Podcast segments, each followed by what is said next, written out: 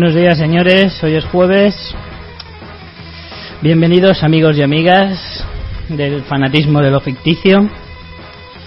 Eh, esta semana me han vuelto a dejar solito, pero tengo a mi, a mi compañera Comodín.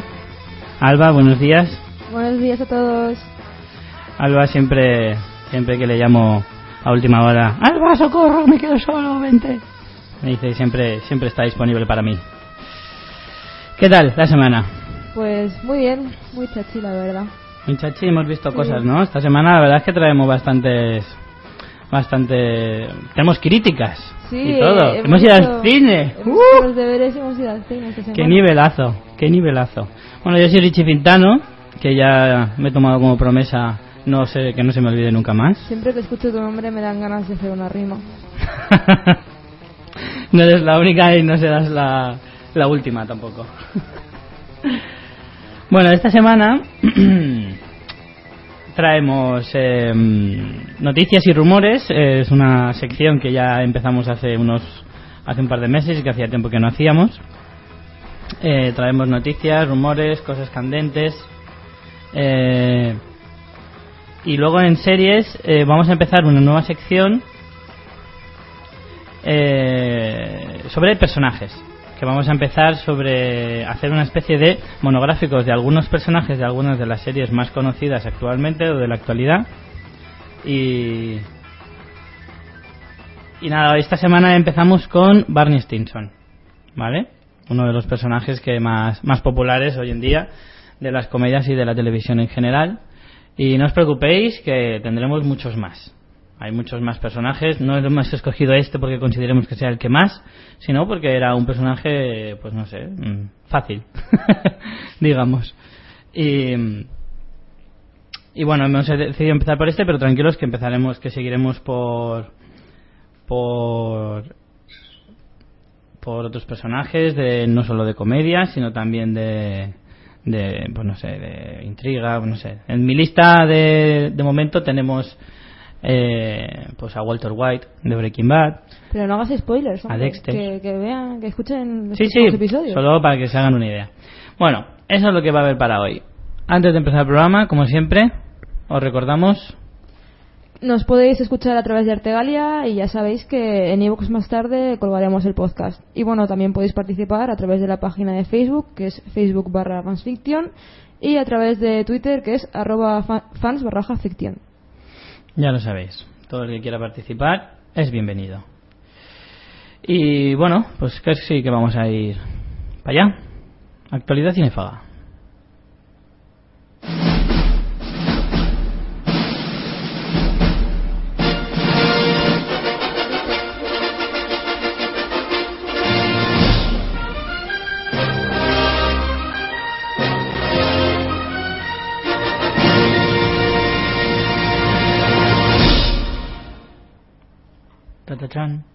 Bueno, pues hoy, como, como os decía, hemos ido al cine esta semana.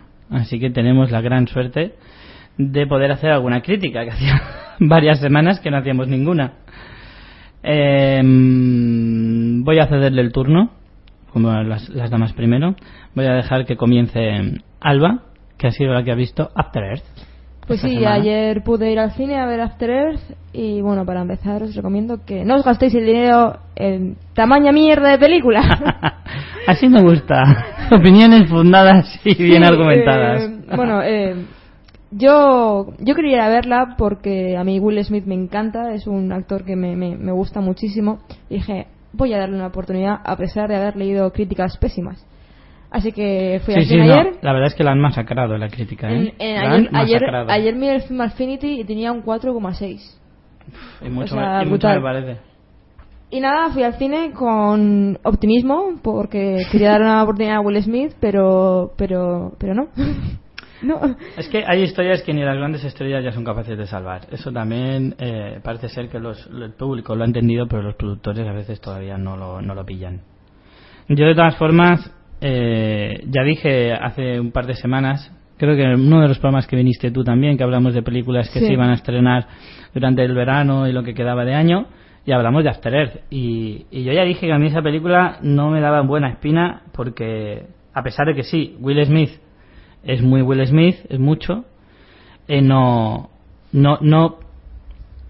Yo no he visto la peli, pero tengo la sensación, corrígeme si me equivoco, de que se le intenta dar protagonismo al chaval, pero al final acaba eclipsándolo Will Smith. No, no, te equivocas. Pues me equivoco, vale. O sea, Will Smith sale más bien poco y no es para nada una de sus mejores interpretaciones. La verdad es que es seco, eh, es inexpresivo y, y poco más. Bueno, es que es la, la visión que se le quiere dar a una película. de Un hombre serio, un hombre eh, fuerte y un hombre eh, disciplinado, por así decirlo, ¿no? Es que a lo que me refiero, a lo que me refería con mi reflexión infundada totalmente porque no he visto la película, eh, es que la, la, a mí la sensación que me da es que sí, si sale sol- sale poco Will Smith es por darle más protagonismo al chaval, pero una película así en la que sale Will Smith no tiene tanto peso o no tiene tanta fuerza el personaje o el actor de Jaden, que es el hijo, como para abarcar tanta película. Eh, sí, eso pasa además. Además Eso es que en, en castellano es que el doblaje es pésimo. Bueno. el doblaje del chico en castellano es horrible. A los jovencillos a veces es muy difícil pillarles un buen doblaje. No, ¿eh? pero es que También hay que decirlo. tú le ves al chaval interpretando, ¿no? Pegando gritos, eh, lo hace bien al fin y al cabo, pero es que el, el doblaje la caga completamente con él. O sea, es horrible el doblaje que le han puesto. Mm, Es una película que algún día veré en versión original simplemente por ver al chaval en todo su esplendor realmente. Ya son ganas, ¿eh? Es que, a ver, el doblaje ha quitado mogollón de, de lo que podría ser la interpretación del chaval, ¿sabes? Claro. Entonces, voy a Sí, sí, darle lo- pequeña lo oportunidad, por lo menos, a su interpretación. Eh, la historia, el argumento, el argumento es un argumento súper previsi- pre- previsible, perdón. Es que sabes lo que va a pasar. O sea, desde el principio de la película sabes, sabes cómo va a acabar todo. Desde, es que todo, o sea, es eh, un cliché tras otro. Claro, es una peli de ciencia ficción muy del montón. Tiene pinta, vamos. Yo, de todas formas, em, vuelvo a recordar que en la película está dirigido por ese hombre tan eh, Algún día le matarás, estoy segura. indefinible. Está a un paso de entrar en mi lista negra, a un paso, bueno, es que porque porque tiene una gran película que es El Sexto Sentido. Es lo único que, que- que le, que le frena para cruzar la línea, pero vamos, está a puntito de darse un abrazo con San Raimi, el mamón. Eh, Eh. Les comenta María que. María no está aquí, ya María, que por lo menos nos está escuchando, que no está aquí. Sí. Que After Earth es entretenida, pero ¿cómo pueden tener tan poca química Will Smith y su hijo siendo padre e hijo en la vida real?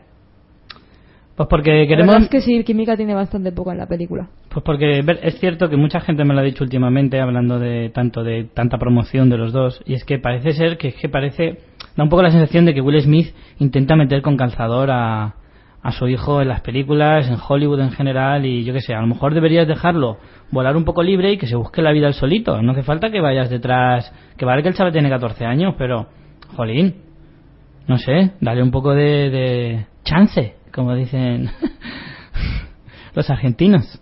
Eh, no sé, a ver, veremos cuando se haga un poquito más mayor, a ver si. si Yo creo que va si, mejor. si le dejara volar solo, tendría más éxito el chaval, seguramente. Pero bueno, del director que hablaba era del eh, M. Night Shyamalan, este gran hombre que ha hecho barbaridades. Y también nos dice María que los monstruos para matar a humanos, que es absurdo. Detectar a los humanos por las feromonas, pero que podían haberle puesto más ojos, al menos en lugar de tantas patas. sí, la verdad es que sí. En fin, bueno, la otra película de la que íbamos a hablar hoy es El hombre de acero.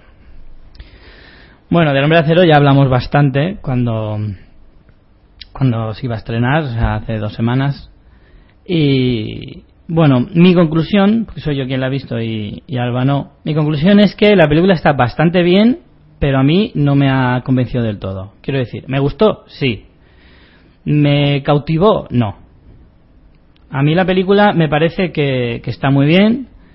A mí hay cosas que... mm, A ver, entiendo que al ser la primera película de una nueva revisión del personaje, se haga lenta, eh, te tengan que explicar un poco el, el personaje, de empezar un poco desde cero y, y te tengan que contar su historia. Vale, todo eso está muy bien. Pero a mí hay varias escenas que me sobran bastante. Las escenas de cuando era niño me sobran. Las escenas, incluso las de Kevin Costner, lo siento mucho por Kevin Costner, que lo hizo muy bien en Robin Hood, incluso en Waterworld, aunque fue un castañón para su carrera, a mí me gustó. Eh, tenía películas muy buenas, pero tío, Kevin, ya, ya, ya no, ¿eh? Ya no. y eso que sales 10 minutos.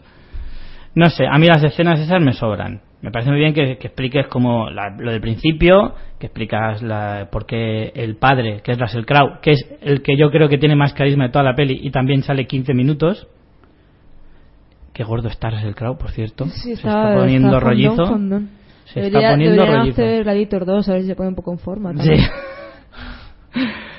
bueno, pues todo eso de la, la historia del principio me parece muy bien, pero el, eh, cuando ya está en la Tierra es como que todo eso me sobra, de cuando es niño me sobra. Luego eh, cuéntame eh, cómo el, el hombre, cuando ya es un chicarrón, cómo va intentando descubrir su camino, de dónde viene, todo eso me parece genial. ¿A dónde va? ¿De, ¿A qué Pero- las nubes? ¿De qué color es el cielo? eso, todo esto que me sobra provoca que la primera hostia con perdón pasa más de una hora y pico de película hasta que la ves. Y a mí eso, sinceramente, en una peli como esta, mm, me parece un fallo. La- las peleas tienen que venir antes, las escenas de acción tienen que venir antes, que para eso es una película de ciencia ficción y de acción pura. Estás hablando de Superman, no estás hablando de, yo qué sé, una peli dramática. Entonces todo eso me sobra. Además, que el personaje de Superman eh, no es tan profundo, es un personaje realmente simple. No es un Bruce Wayne, no es un Tony Stark, no es un... eh, ni siquiera es un Peter Parker o un Bruce Banner, que tienen una historia más profunda, tienen un... No sé, este, este es un tío que, vale, llega a la Tierra y, y tiene que descubrir que es extraterrestre, todo eso, bueno, cosa que ya, vamos, no hay que ser muy listo para averiguarlo. Eh, no sé, no, no, no tiene tanta carisma, no tiene tanta profundidad la, la identidad del personaje como para poder enrollarte tanto al principio para explicar su historia. Te puedes ir mucho más rápido al grano. Entonces, no sé, a mí eso me faltó un poco. También me echo de, echo de, eh, eché de menos a, a un villano un poco mejor, porque el villano este, el Zod, mm, nah, no me acaba de convencer. Ya, me, me habría gustado más en una segunda peli. Para esta primera peli yo hubiera, hubiera optado más por Lex Luthor, que parece ser que va a ser la, la, el malo de la segunda. Entonces, cosas buenas que tiene la película, desde luego ha mejorado, pero a, a- a años luz de distancia de la de Superman Returns, eso vamos, es indiscutible. El traje está mucho mejor. Ayer mismo vi una ya, no, foto, ya no lleva los calzoncillos por ya no fuera. lleva los calzoncillos por fuera, lo llevará por dentro porque no se ven. ¿O no? Y, y no sé, el- el traje está mucho mejor. Vi una comparación, vi una foto ayer mismo de los dos de los dos personajes de las dos películas con, con los dos trajes y madre mía. Y pensar que la de Superman Returns es de 2006 es alucinante. Porque es que es, es, es licra. Es licra, o sea, pero licra de la mala, no, no de esta moderna así guayona, no, no, no es como, no sé, es muy mala, tío. Parece una, un disfraz comprado ahí en Majesby, te lo juro, o sea, lamentable. Del, del Toys R Us. Bueno, eso ha mejorado, es verdad. Y de los personajes, no sé, mm, bueno, Lois Lane nula, o sea, una Lois Lane con cero química con el personaje. O sea, parece que la estoy poniendo más Eh, pegas que, eh, que cosas buenas, ¿Quién pero es, ¿quién es los leen en la película? Lois Lane es una actriz que se llama Amy Adams, me Vale, ya sé quién es, ya sé quién es. Es una chica pelirroja que ha tenido varios, que creo que ya ha recibido por lo menos dos nominaciones al Oscar. No ha ganado ninguno, pero creo que ya lleva dos nominaciones. O sea, es una actriz bastante buena. No es un pibón, no es lo típico que buscas a un piboncito para, para las pelis de este tipo, pero es una actriz correcta. El personaje lo que pasa es que es uy, flojete. Pero bueno, no sé, a mí la película merece la pena que la veáis y cada uno saque sus propias conclusiones, porque en esta formas- película es muy difícil eh, que guste a todo el mundo. De todas formas, os animamos a que vayáis al cine, ¿eh? y que lo compréis por vosotros mismos. Alonso me, me da la razón esta vez. Alonso, que ya tenemos una lucha encarnizada cada semana con el tema de San Raimi, esta vez me da la razón y me dice, no te hará ningún bien decir que te gusta la última de Sayamalan. Creo que se lo dice a María en un comentario suyo. Estoy de acuerdo con él, o sea, Sayamalan este es que va cuesta abajo y sin frenos este hombre. Bueno, pasamos ya a al tema central de la semana en nuestra actualidad cinéfaga, que son las noticias y rumores. Vamos a empezar por al hilo de la de Superman. Eh, os voy a empezar por esta noticia que dice que Christian Bale, el actor que encarna a Batman en la saga de Christopher Nolan, no estará en la Liga de la Justicia. Bueno, la Liga de la Justicia es una película que ya habréis oído hablar de ella seguramente. Es como Los Vengadores, pero de, la marca contraria, de DC. Eh, viendo el exitazo que ha tenido Los Vengadores para, Marvel y Disney, eh, la Warner, que es la que tiene los derechos de todas las películas de, y todos los cómics de DC, eh, ha decidido pues contrarrestar con su gran película de la Liga de la Justicia. Bueno, para ello no va a contar con el actor Christian Bale, creo que sí va a contar con Henry Cavill, que es el que ha encarnado a Superman. Eh, para él sí que está firmada la película con la Liga de Justicia, pero Christian Bale en un principio había dicho que sí, pero ahora dice que no. Es muy probable que de la Liga de la Justicia se encargara Christopher Nolan, al menos en la producción, porque van a, vamos, la Warner tiene a Christopher Nolan como el rey Midas. O sea, no lo va a soltar ni para Dios. Y además le va, yo estoy casi seguro de que le va a pagar todas las películas que él quiera hacer. No me extraña, la verdad. Porque claro, con el exitazo que ha tenido con, con Batman, pues le podemos, le, le, dan lo que, lo que pida. Entonces, ¿qué pasa? Bueno, volviendo a lo de Christian Bale, eh, en declaraciones suyas ha dicho textualmente, fuimos increíblemente afortunados de hacer tres películas de Batman. Es suficiente. No seamos avariciosos. No tengo información sobre la Liga de la Justicia. No he mantenido conversación alguna con nadie. Entiendo que, está, que están haciendo la película de la Liga de la Justicia y ya está. Es una antocha que debería ser pasada de actor de un actor a otro. Así que eh, disfruto esperando a ver quién, a quién eligen. Bueno, está bien, o sea, aquí dice claramente pues que no deja muy claro si es por decisión suya o por decisión del propio estudio. La verdad es que estas cosas me chirrían un poco, porque cuando te acostumbras a ver a un actor interpretando un papel como por ejemplo Batman durante tres películas y además que lo hace tan tan tan bien, luego van a querer hacer la Liga de Justicia, vas a ver a otro Batman y como no lo haga muy muy muy muy muy bien, que sea en plan este tío ha nacido para ser Batman, no te va a acabar de gustar. Es como si cogen los Vengadores 2 y en vez de coger a Robert Downey Jr. para hacer Iron Man, cogen a otro tío.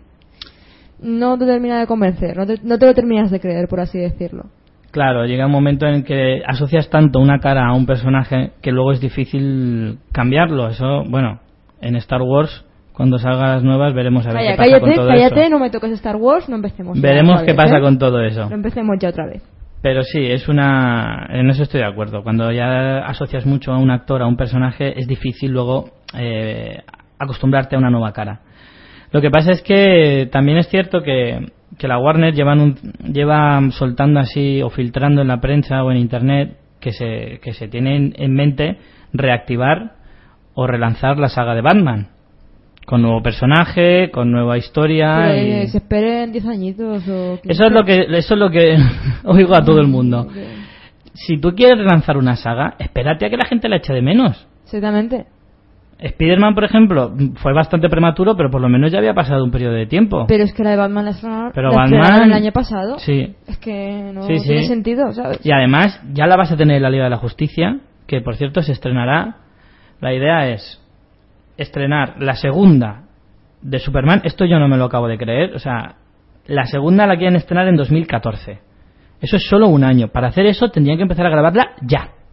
Porque una película de ese tipo que necesita un año de producción. Seguro que el guion ya lo tienen hecho, si tampoco es tan difícil. Sí, sí, no, bueno, desde luego, visto lo visto.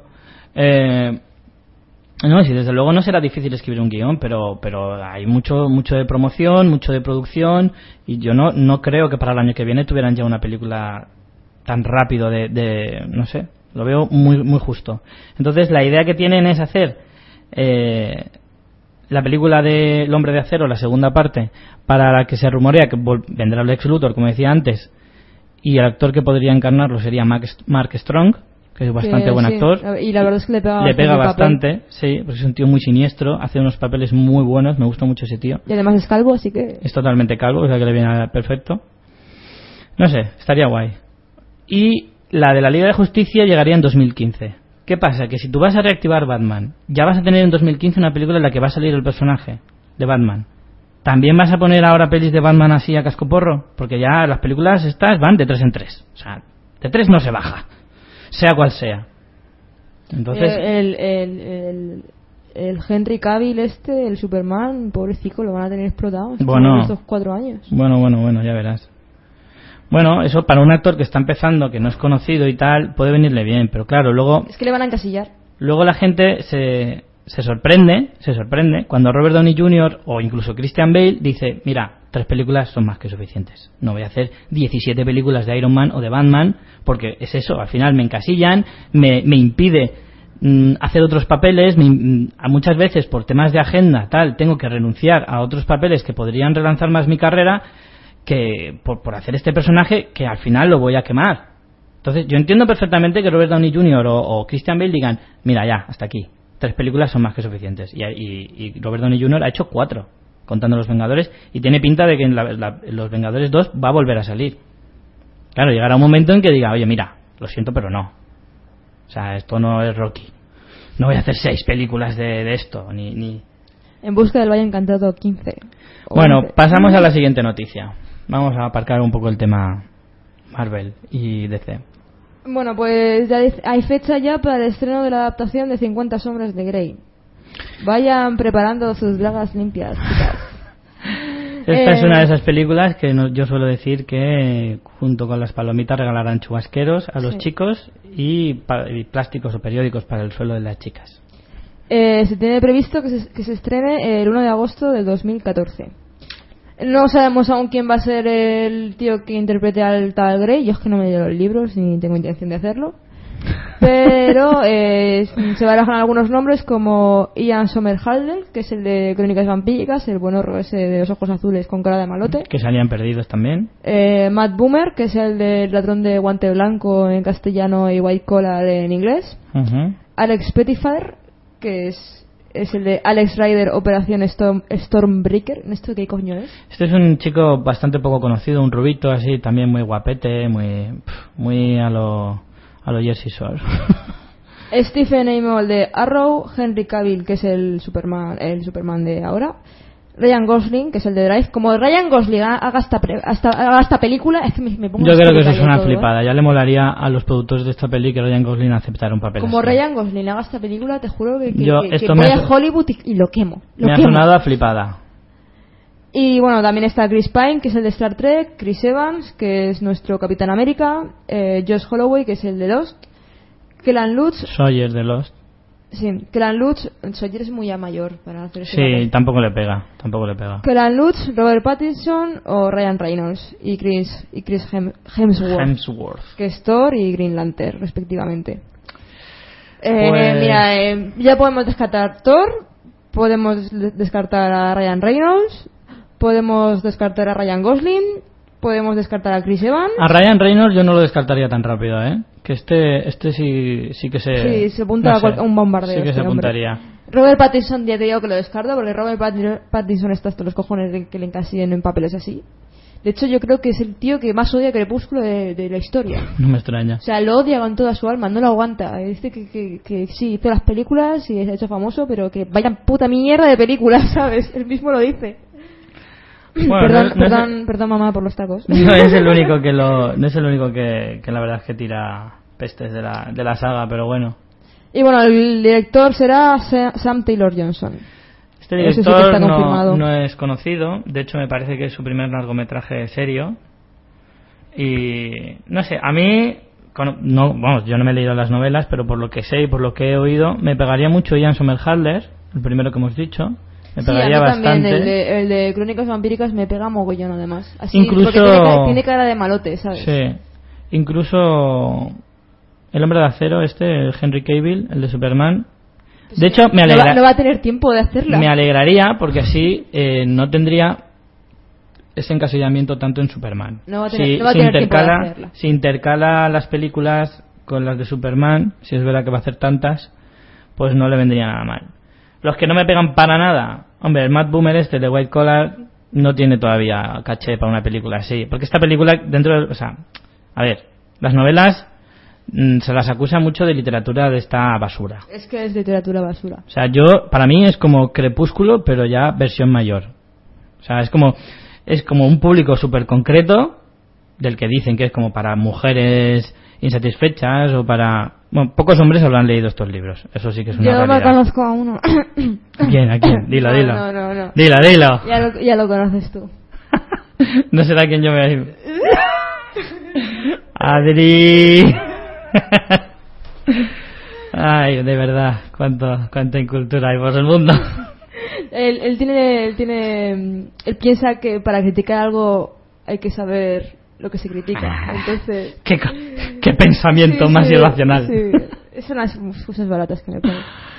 Bueno, entonces, eh, no sé, pienso que es, es literatura. Sí que es verdad que la acusan. Yo no lo pienso porque yo no me lo he leído y como voy a hacer, voy a hacer honor a la opinión de Adri, eh, hablan de que es literatura basura y entonces la película pues no se puede esperar mucho más de, de lo que te ofrece el libro. Entonces, Lo no sé. es que dicen que es un poco bastante bestia a nivel erótico. Entonces, ¿cómo, van a, cómo narices van a hacer una película para, entre comillas, todos los públicos? No va a que no para- sea catalogada de X. Es que no va a ser para todos los públicos. Pero mira... Esa peli- mira, mm, esas novelas tampoco son para todos los públicos. Ya, pero están las niñas de 15 años loquísimas con esas novelas. que una. Pues esto es como la- las pelis de terror a las que dejan pasar a chavales de 12 años. Esto es como todo. Ahí cada cual... Son los padres los que tienen que decir, tú a esta peli no vas a verla. Bueno, y de las- Esta no es para todos los públicos, no será catalogada X porque dudo que tengan las escenas tan tan explícitas, pero No, sí que tendrán es- escenas las, fuertes. Las tiene muy repetidas. En el libro, según tengo entendido, mm, mm, todo, el, todo el rato Tampoco- me estándar que te pego. Tampoco nos llevemos las manos a la cabeza que películas de escenas de sexo fuertes las ha habido toda la vida y nadie se ha muerto. Que eh, otra cosa, que la actriz, ¿se sabe ya quién es o tampoco? No, la actriz de momento, sí, bueno, se ha hecho algún alguna especulación, pero de momento no hay nada nada nada Decían que asegurado. podía ser Emma Wats- Watson y eso. Emma Watson, la O sea, de que Harry Potter, Hermione. sería bastante curioso verla. Sí, es verdad, yo también lo había oído. Y había oído alguno más, pero la verdad es que ahora no me acuerdo. En, en el papel de la chica. Bueno, cambiamos de tema, que las neuronas se nos Pasamos a la siguiente noticia. Esta me gusta a mí. Jeff Goldblum y Bill Pullman. Nombres que, a ver, para los que sepáis quiénes son, sois muy cracks. Confirmados para, atención, atención, es que vais a saber de qué voy a hablar. Eh, espera, sí. espera, esta película la vamos a ver en el estreno, ¿eh? Hombre, por supuesto. Por favor. Por supuesto, que yo me he criado con cine de este tipo. Sí, sí, yo también, yo también. Mi Aunque suene triste. Atención, habrá gente que se acuerde todavía de esa gran película del año 1996, mm, dirigida por un director catastrofista de películas así grandilocuentes y. Bueno, grandilocuentes no es la palabra. Eh, así, Espectaculares. Sí. Roland Oye, no- Emmerich. No es por nada, pero para la época muchas escenas eran la hostia. ¿eh? Sí, sí, desde luego. Estamos hablando de, atención, atención, Independence Day. Que por cierto es hoy, hoy es 4 de julio. Es verdad. Hoy es el día de la independencia. Ostras, qué, qué bien hilado, qué bien Sí, sí, hilado. sí. Muy bien, Alba, así me gusta. Independence Day Forever, parte 1. De esa es la película de la que estamos hablando. Parte Parte 1. uno, cha- Lo que quiere decir que podemos esperar una parte 2, probablemente. Y una parte 3, quién sabe. Bueno, no, eso ya es mucho aventurar, pero de momento una y probablemente dos. Mira, si tienen las narices de retomar la saga después de casi 20 años, no me extrañaría que hubiera una parte 3, ¿eh? Pues estamos hablando de una secuela, ¿vale? Que, que hablaría de.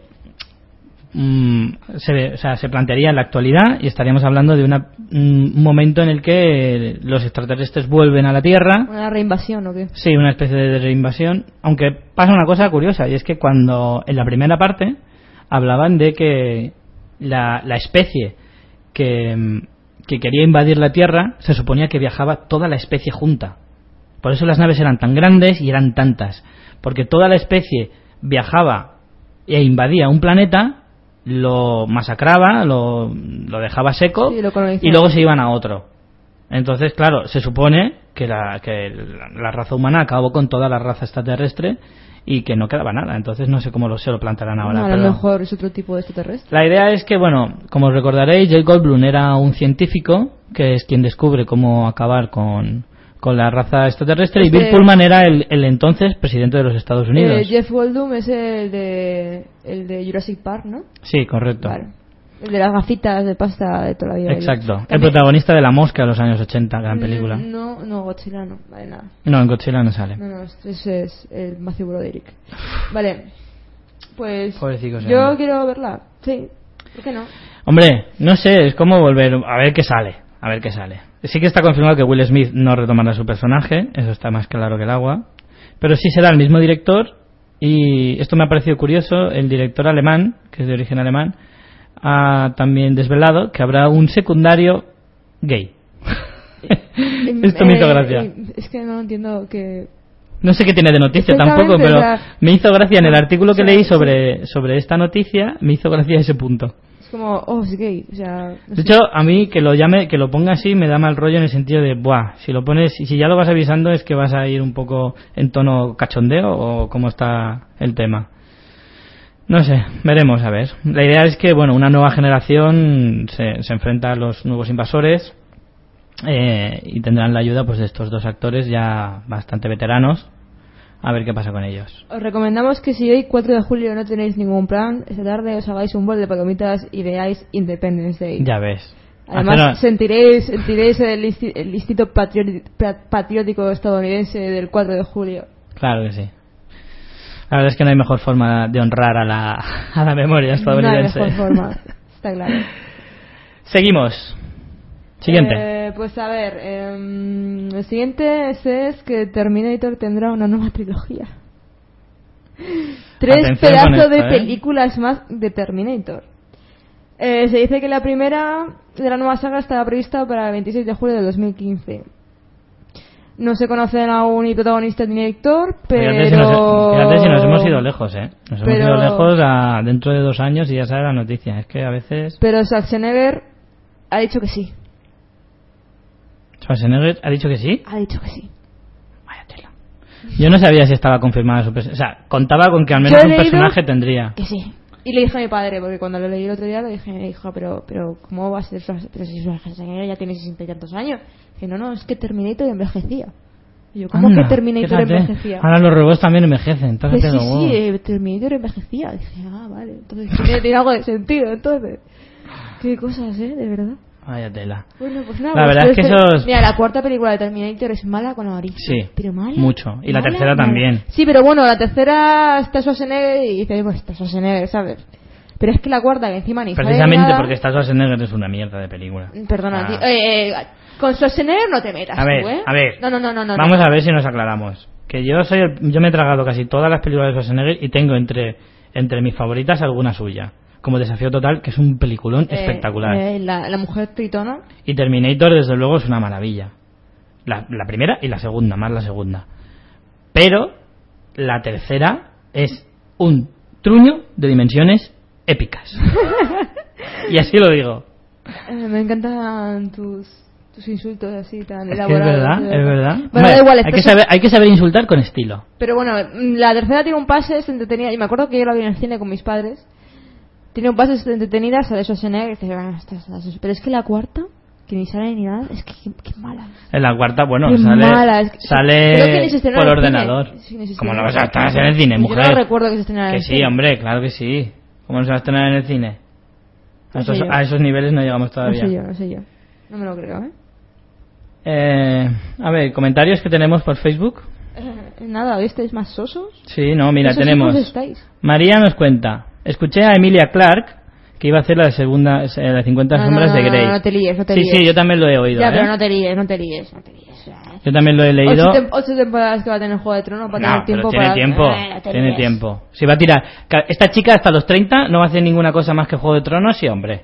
Estamos locos. No te líes, que no, además que no, que se Yo mira le doy credibilidad a esa noticia. Pero que Se doy. Clark, pero que ese Emilia Clark no va, no va a ser tamaño truño, de joder.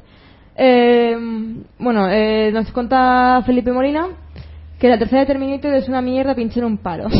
Totalmente de acuerdo. Es la misma película que la 2 y decepcionó a todos los que queríamos ver las guerras contra las máquinas. La cuarta no me pareció mala porque ya nos mostraba lo que queríamos ver, pero se quedó a medio camino. Nuestro colaborador habitual, Alejandro Piñón, nos dice que Roland Emmerich también hizo de productor y director de Godzilla, de la que hablábamos antes, pero hablábamos de Godzilla por si había salido Jeff Goldblum. Pero bueno, igualmente el director de la película era Roland Emmerich, eso es cierto. Y dice Alejandro, dice, dos años después, ¿qué va a hacer? ¿Una película sobre los hijos? Y- Venga, por favor. Y Rocío, y Rocío Maculo, hablando de lo de 50 sombras de Grey, nos dice, qué bestia ni qué niño muerto. Me han dicho que hasta en el tercer libro no dicen la palabra polla. Muchas gracias por el comentario, Rocío. Eso, eso también Era información indispensable para... llama la atención, llama la atención eso, que mucho sexo, mucho tal, pero luego dices una palabrota y... "Uh".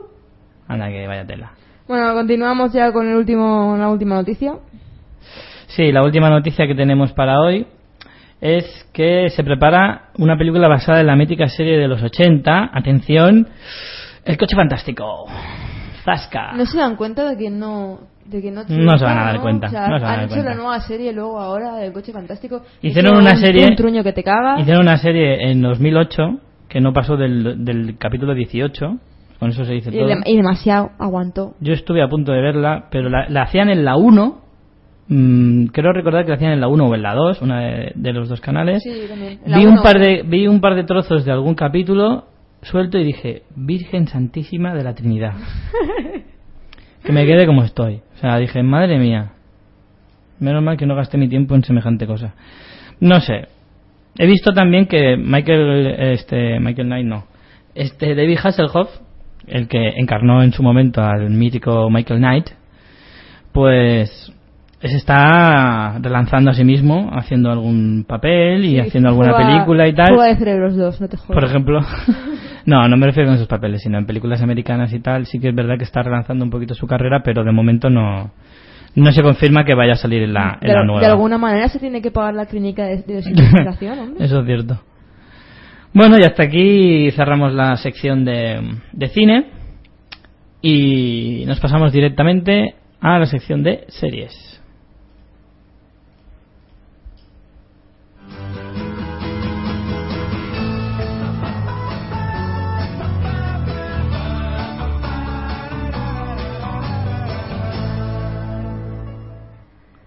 Como no podía ser de otra manera, teníamos que empezar esta semana con la cabecera de la serie en la que sale nuestro protagonista de hoy, Barney Stinson.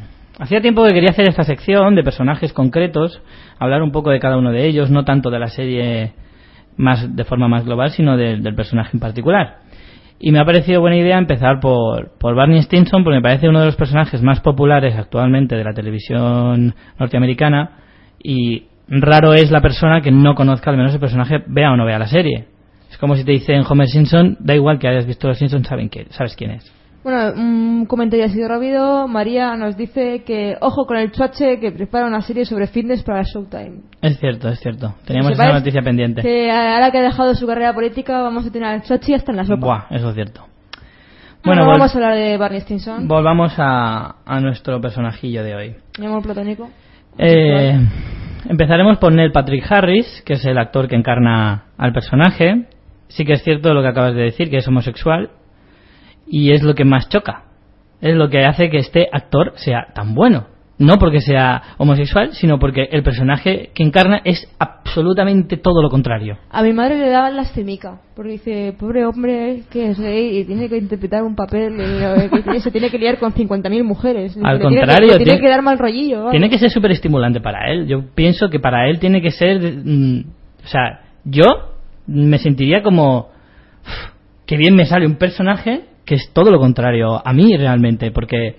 eh, no, no. O sea, si no te lo dicen, ni de No coña. sabes, ni de ni coña. de coña te plantearías que Neil Patrick Harris es homosexual. Ni de coña.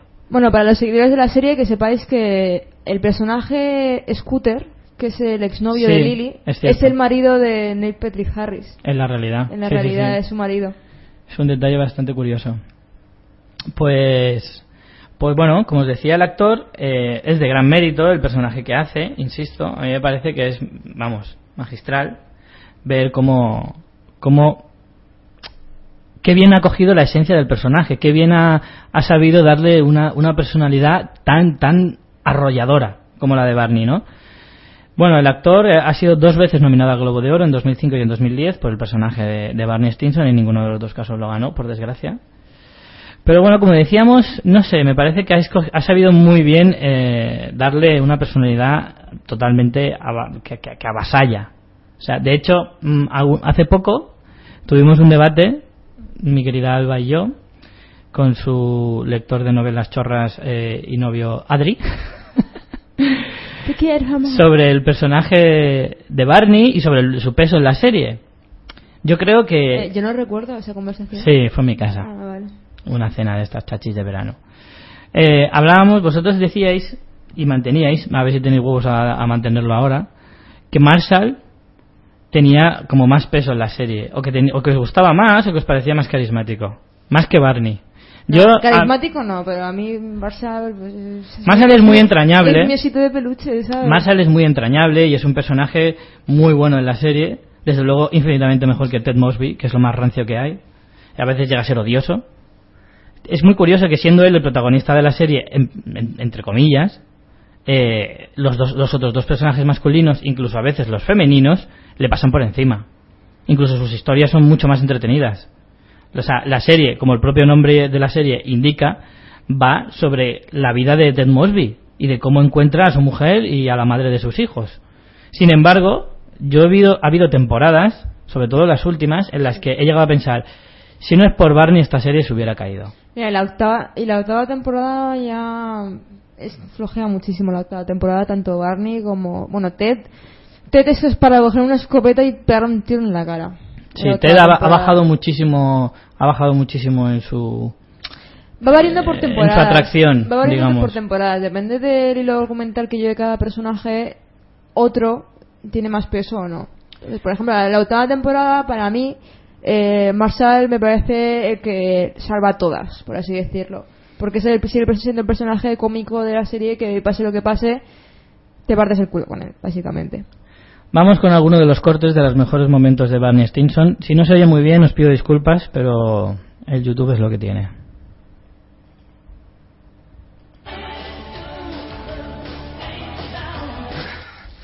No, no, otra vez no. Vas a ser mi piloto de apoyo. Ponte este traje.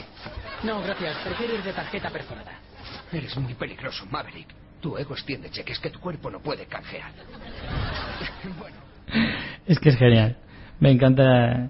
No sé si recordaréis este trozo de, los, de Sí. las primeras temporadas. El día de Halloween. El Halloween en el que Ted Mosby se obsesiona con la, cala- con la calabaza putilla. Y, y Barney se disfraza de 50.000 cosas diferentes para alegarse a la tía que todo el rato le está dando calabazas. En este caso, es que claro, este tipo de puntazos hace que de alguna manera todos queramos ser Barney. Porque Barney, hay una cosa muy curiosa que tiene que siempre me ha llamado mucho la atención y es que. Sigue soñando Richie. Bueno, ya. No, no en el ligoteo, ya no ni siquiera hablo en, el- en el- en lo de ser un fucker. No hablo de eso. Hablo de cómo, de la cosa más insignificante, eres capaz de hacerla alucinante. Que esa es la palabra que más utiliza Barney, alucinante. Y legendario, está claro, pero sobre todo, bueno, legendario ya según va pasando las temporadas lo va dejando Ah, sí. atrás, pero lo de alucinante lo sigue manteniendo siempre. Y eso es lo que más me gusta del personaje, incluso más que sea un fucker, que también. Pero me encanta como de todo, de cualquier cosa, simplemente si tienes la originalidad y las ganas de hacerlo, eh, eres capa es capaz de cualquier cosa ponerla pues como eso. O sea, haces una entrada triunfal en el piso de tu colega poniendo música en el pasillo y haciendo la escena en la que, porque esta escena es, es una copia de, De de Top días Gun, de, no, de- de Top Gun, perdón, de Top Gun haciendo de, de Iceman y está haciendo el diálogo con Maverick, Maverick. que es, es- es un momento épico del, del cine, porque además las referencias a la televisión y al cine que hace esta serie, Sí. eso sí que es magistral, eso sí que es alucinante. Bueno, nos comenta Felipe Molina que Ted es gilipollas. Se come demasiado la cabeza con chorradas y se merece estar solo, solo toda la vida. Aunque tampoco te pases por el pico.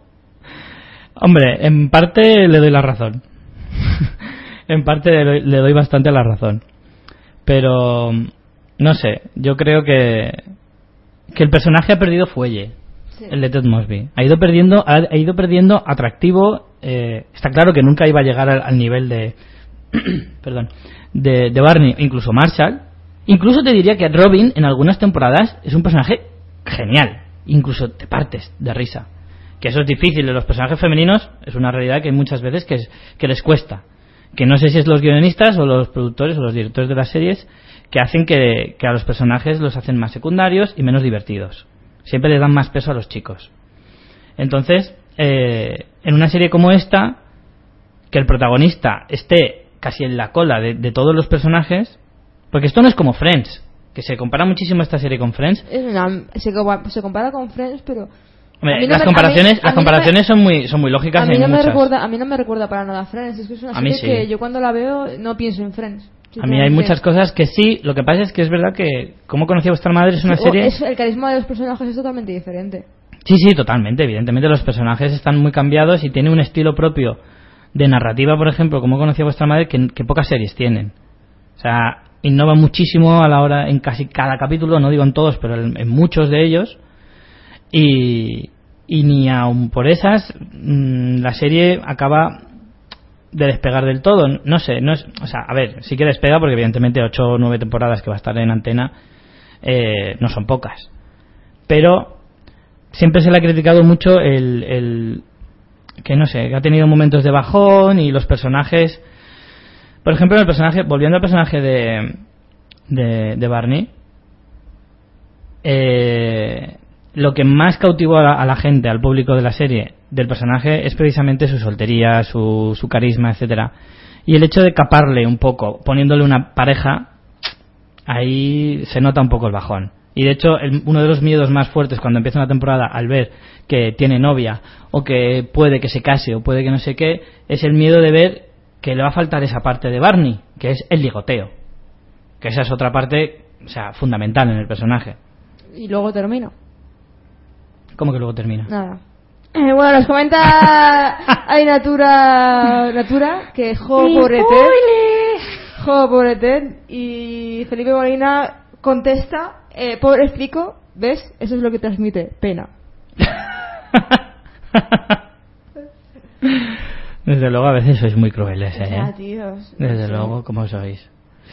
Eh, A no mí- sé. a mí también me cae bien lo que pasa es que a veces le pegaría una hostia en la cara no sé Bueno, para, supongo que alegra- todo el mundo pensará lo mismo que yo para alegrarnos un poquito, os voy a poner otro corte bueno del señorito Barney.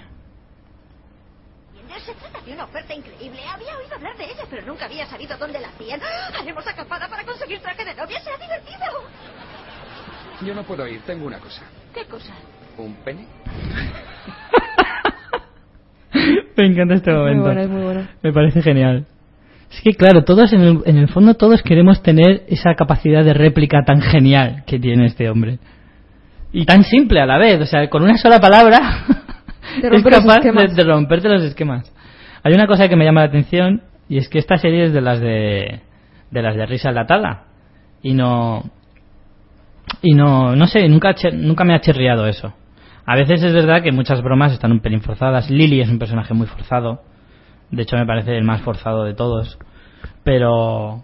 no pero la verdad es que esta serie a veces lo he pensado y sería rara verla sin tises enlatadas No, no, eso desde luego. Yo soy de los. Yo defiendo a capa y espada en las series, en las sitcom tan claras como esta.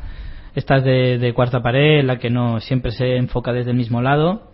No es como otras que a lo mejor tienen un escenario cerrado, a lo mejor un piso. Como por ejemplo Modern Family. Modern Family no tiene Modern enlatadas, Family o pero New tampoco Girl. las echas de menos, las risas Claro. enlatadas de Modern Family. Claro, no, no son necesarias para nada. New Girl, si no recuerdo mal, es una serie que tampoco tiene risas enlatadas, pero por eso, porque no es una serie de, de, de sitcom tan tan pura como esta. Es una sitcom, pero no, no tanto como esta. Cuando me refiero a- clásica. Claro, cuando yo digo sitcom me refiero a Big Bang Theory, Friends, como que esta madre, estas que siempre enfocan desde una pared ficticia y siempre es el mismo escenario, que a rara vez salen del piso o son tres o cuatro escenarios de los que casi no se mueven, ¿vale? A eso me refiero.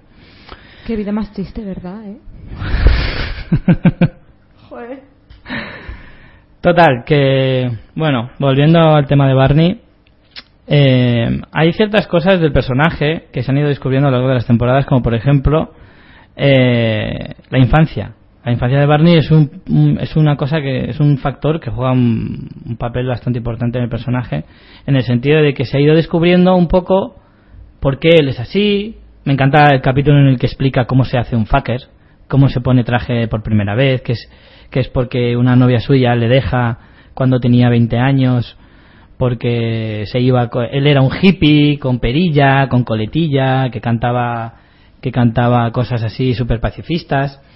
Y resulta que un ejecutivo en plan broker de Wall Street le roba a la novia y entonces decide volverse un super fucker, poniéndose traje todos los días y cosas así. Esa historia, está, ese capítulo es muy bueno. Y también está el tema del padre de Barney, el tiempo que se le ha dado a, encontrar al, al padre de Barney y todo eso. Entonces, mm, no sé, habla mucho de- del personaje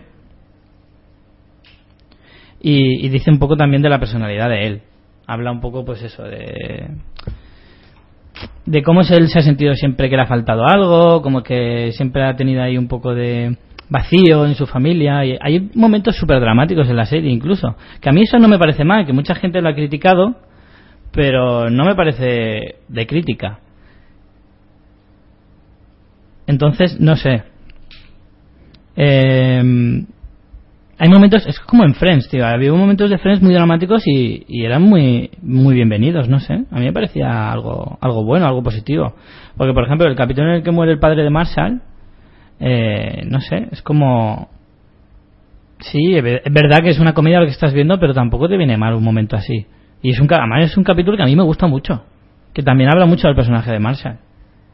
¿Qué opinas, Alba? Pues yo en el capítulo de, de lo del padre de Marshall yo lloré mucho. Porque ¿Qué me, lloras, da, me tío? da mogollón de penita Marshall, tío. La verdad es que la verdad es que cuando te tienen que hacer reír, te hacen reír y cuando se ponen así un poco dramáticos, saben al fin y al cabo, a pesar de ser una serie de comedia, cómo ponerse dramáticos. Pero por eso digo que a veces eh, es bueno para lo para las series el, el poner momentos tan dramáticos porque puede, no sé, a mí me parece que da riqueza a la serie, a la historia también. Bueno, nos comenta Jauda Felipe Molina que lo que no puede ser es que Ted, siendo el protagonista, eh, no sea el personaje que todos querríamos ser. Richie Fintano lo acaba de decir, todos querríamos tener las, las respuestas de Barney. Si un protagonista no transmite ese liderazgo, hay, algo falla. Claro. En Big Bang Theory se dieron cuenta de ello y trasladaron el foco al- de Leonard a Sheldon. Claro, en Big Bang Theory se notó un poco lo mismo, pero yo creo que sinceramente Leonard tiene infinitamente, infinitamente más carisma dentro de su propia historia, de su serie, el personaje de Leonard, que Ted Mosby en su personaje de, o sea, en su serie. En cómo conoció esta madre. y María nos comenta sitcom, risas enlatadas, cuarta pared o vaya, cómo aprendemos de vocabulario televisivo con el profe Mr. Richie Fintano. Sí, la verdad es que además la trama de... Richie, de- además de divertir, enseña. La verdad es que la trama de- del padre de Barney, al fin y al cabo, te, te pica la curiosidad porque, porque dices, quiero saber el hombre que ha engendrado a este personaje, ¿sabes? A esta persona. Entonces, mm, considero que está, que está muy chula la trama del padre de Barney y luego cuando por fin le conoce, que lo llega a conocer, eh, Barney se da cuenta de que no es tan no es como se lo imaginaba y luego también hay una pequeña trama con esa con esa historia entonces su infancia al fin y al cabo ha sido muy feliz porque con su hermano negro homosexual que es, Esa- también es el puto amo de ese personaje Esa faceta del amo, personaje, esa faceta del personaje mola bastante. Eso de tener un hermano negro homosexual que es exactamente igual que él, pero versión gay, es, es genial. O sea, el primer, el primer capítulo en el que aparece es, es, es fantástico. No te lo esperas O sea, además que tiene una química muy buena. A mí me da rabia porque el personaje ese le podían haber dado más juego. Sí. Y, y habría estado muy Eh, bien. Además es que cuando aparece su hermano, dices, ¿quién cojones es este? Te das cuenta de que es su hermano negro homosexual. Es como, Barney tiene un hermano negro homosexual, ¿qué coño? Y luego, más tarde, el hermano, el negro, sí que conoce a su padre antes de, de que Barney conozca al suyo. Y, y Barney piensa que también es su padre. Y es un hombre negro, ¿sabes? Es como que se... se mí me ahí partí se- de risa, me partí de risa. Se acopla a ellos y intenta ser un hombre negro en ese capítulo. A mí hay una cosa que me encanta, que me encanta, y es la forma tan fantástica que tiene de encajar los bofetones. Hostia, tío. Lo de Barney, lo de Barney encajando tortazos, tío. eso, eso es épico. Acción, O sea, acción de bofetones. Acción o- de tortas. Acción de tortas. Pero, ah, no, aparte, de, aparte, es que se lleva un montón, no solo las de Marshall por la apuesta, sino si te fijas durante, hay algunos capítulos en los que se puede llevar hasta 5 o 6 de tías, pero qué bien lo hace, cómo, cómo se desvanece, cómo gira, es que es genial, es genial. Eh, nos comenta Alejandro Piñol que Barney también tiene su parte sensible, por ejemplo, cuando fue a por Lily a San Francisco porque no podía ver a Marshall sufriendo y quitarle los ligues, claro. claro, eso es todo un esfuerzo para él. Y María nos comenta que el hermano gay de Barney es genial. Sí, sí, Es desde muy luego. genial, la verdad es que a mí ese, muy chulo. ese capítulo me gustó muchísimo en el que salía Barney explicando que lo había hecho lo de Lily, lo de intentar que quería que volvieran y que lo había hecho, además lo había hecho a, a- a sus espaldas, que nadie lo sabía, solo lo sabía Lily, Marshall no lo sabía. Ese capítulo mola porque Barney también muchas veces te da la sensación de eso, de que es muy frío, muy muy distante, que no le gusta mezclar las emociones ni tampoco que, que da muchas veces la sensación de decir, cuando necesites un amigo, tranquilo que yo no estaré. O algo así, ¿no? No, pero también. Pero luego es mentira, cuando- eso es mentira, sí, cuando- es faceta, o sea, es, es fachada, perdón, es fachada porque luego a la hora de la verdad, sí, me he equivocado la palabra, Eh, a la hora de la verdad siempre responde. Sí, por ejemplo, cuando a Robin le van a, la, la van a deportar a, a Canadá, también mueve cielo y tierra para, para Claro. que se quede. Sí, luego sí, luego ves que es muy amigo de sus amigos y, y, y les quiere muchi- muchísimo y eso. Y, y bueno, la trama que tiene con, con Ted, que están durante una temporada sin hablarse y tal. Sí, ya ves. y hace lo que lo que sea por volver a retomar la amistad con Ted. Es un tío sensiblón y la verdad es que el personaje es un personaje muy completo al fin y al cabo. Parece que no, pero luego hay capítulos en los que te sorprende y al final se hace un personaje bastante completo. Bueno, antes de, de irnos, porque ya se nos acaba el tiempo, os dejo con una última frase de- del mítico personaje. Es Barney. ¿Y qué? Heather ha venido muchas veces a Nueva York, pero Ted no quiere que conozca a Barney. Y jamás lo permitiré. Todos los años, cuando llega el crisma de la familia Mosby, La desnudaré, luego lo haré yo. Bajo el árbol ella va a comerse un roscón. ¡Ah! ¡Qué buena estás! ¡Qué buena estás! ¡Vamos a apoyar! Desnuda quisiera verla, desnuda quisiera verla, desnuda quisiera verla y a cuatro patas poner. ¿Para el Hanukkah? No, no estoy confuso, Lily. ¿Sabes quiénes lo están? Las tías buenas. Se lían fácilmente. Esa es una de las mil pequeñas cosas que me gustan de ellas. Me encantan sus miradas perdidas y confiadas, sus mentes libres y despreocupadas, sus problemas sin resolver con papá. Me encantan, Lily. Y yo les gusto a ellas. Las tías buenas siempre han estado ahí para mí, en las duras y en las maduras. Sobre todo en las duras. A Barney no le van las maduras. Pues, ah, En fin, es que se define solo el personaje. Además, es que para daros cuenta de eso, de cómo de, de un de un- una cosa que podrías decir perfectamente en plan, "Pf, soy un fucker, con una frase así de fácil, pues él te, te monta un discursito con su música de fondo, mirando al infinito, y es que queda genial. Es que es la leche. Bueno, la verdad es que ha sido ha sido grato hablar de este personaje porque es, es maravilloso. Me gusta esta sección y, y la traeré la traeré más de vuelta. Y con esto, señores, acabamos la sección de series y casi casi que el programa. Hay otras radios, pero ninguna suena como esta.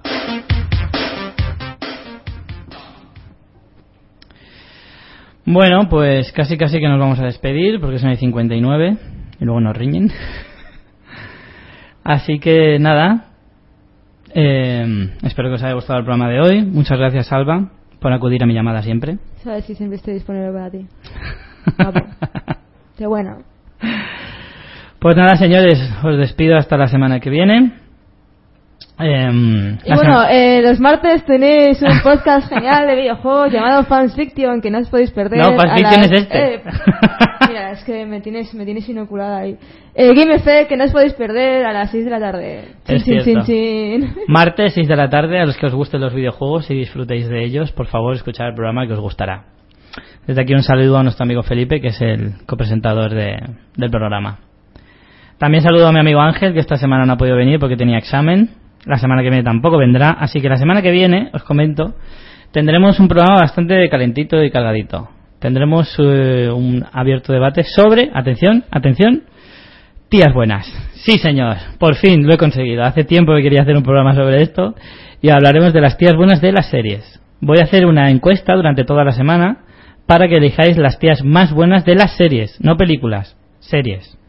Elegir a los personajes que más os gusten, a las tías que os pongan más calentorros. Y, y la semana que viene hablaremos de todas ellas y nos reiremos bastante. Tendré la colaboración de mi amigo Eric y de mi amigo Alejandro Piñol, que habitualmente colaboran con el programa. Así que no os perdáis el de la semana que viene. Eh, Alba, muchas gracias por venir. De nada, chico. Nos veremos pronto, seguramente. Sí, siempre estoy aquí para ti. Y nada, esta semana os dejo con una canción también de la banda sonora de Anatomía de Grey. Ya sé que muchos me criticarán por ver esta serie, pero mira tiene... mira que eres gay, de verdad, ¿eh? Pues la serie está chula, joder, ya os hablaré un día de ella, a ver si os convenzo un poco. Y nada, aún así tiene una banda sonora fantástica. Y esta semana he elegido un tema que se llama The Boxer Rebellion No, perdón, ese es el nombre del grupo. The Boxer Rebellion es el nombre del grupo. La canción se llama New York. Pues con ello os dejo hasta la semana que viene. No olvidéis ver muchas series y muchas películas.